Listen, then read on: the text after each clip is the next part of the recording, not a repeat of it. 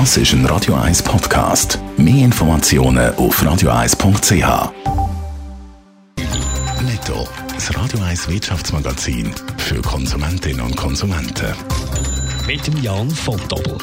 Der Schokohersteller Lindt und Sprüngli überrascht Anleger positiv. Der Umsatz im letzten Jahr ist um 4,5 Prozent gewachsen, um Währungseffekt bereinigt sogar um über 6 Prozent. Gut 4,5 Milliarden Franken hat Lindt und Sprüngli umgesetzt. Auch dank neuen Shops und Kaffees hat der Mehrtanteil gesteigert werden, heisst in einer Mitteilung. Lindt und Sprüngli hat weltweit jetzt schon über 500 Shops und Kaffees. Die grösste Sorge der Firmenchefs sind Cyberattacken. Das zeigt eine Umfrage von der Versicherungskonzern Allianz durchgeführt hat. Zum ersten Mal stufen Konzernchef und Risikomanager Cyberangriff als Top-Sorge ein.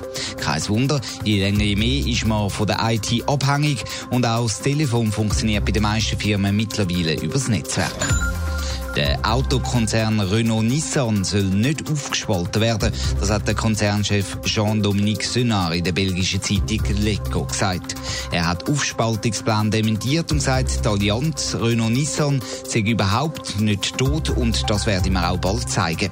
Der Autokonzern ist wegen Vorwürfen gegen den Vorgänger vom Senard, ähm, Carlos Ghosn, in Kritik geraten. Der ist mittlerweile aus Japan in Libanon geflüchtet.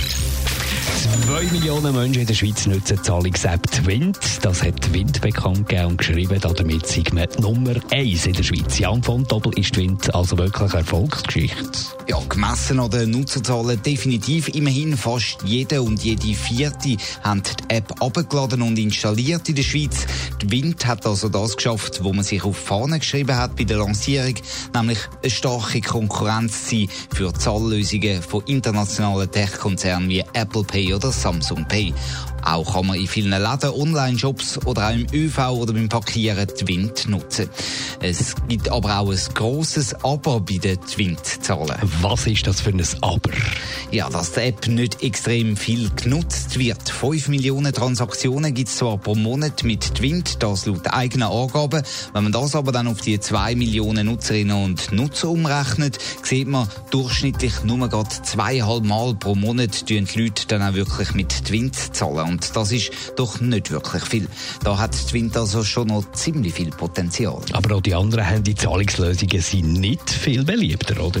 Nein, auch dort ist der Umsatz doch noch ziemlich klein. Allerdings sind Apple und Co. wie gewohnt ziemlich zurückhaltend, was ganz genaue Zahlen angeht. Darum kann man das nicht ganz genau vergleichen. Experten gehen aber davon aus, dass es in den nächsten zwei Jahren in der Schweiz einen Boom von mobilen Bezahlungslösungen gibt und mindestens ist Wind da im Verteilkampf relativ gut aufgestellt.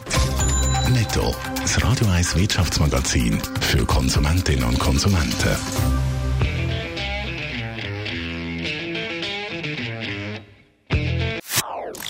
Das ist ein Radio 1 Podcast. Mehr Informationen auf radio1.ch.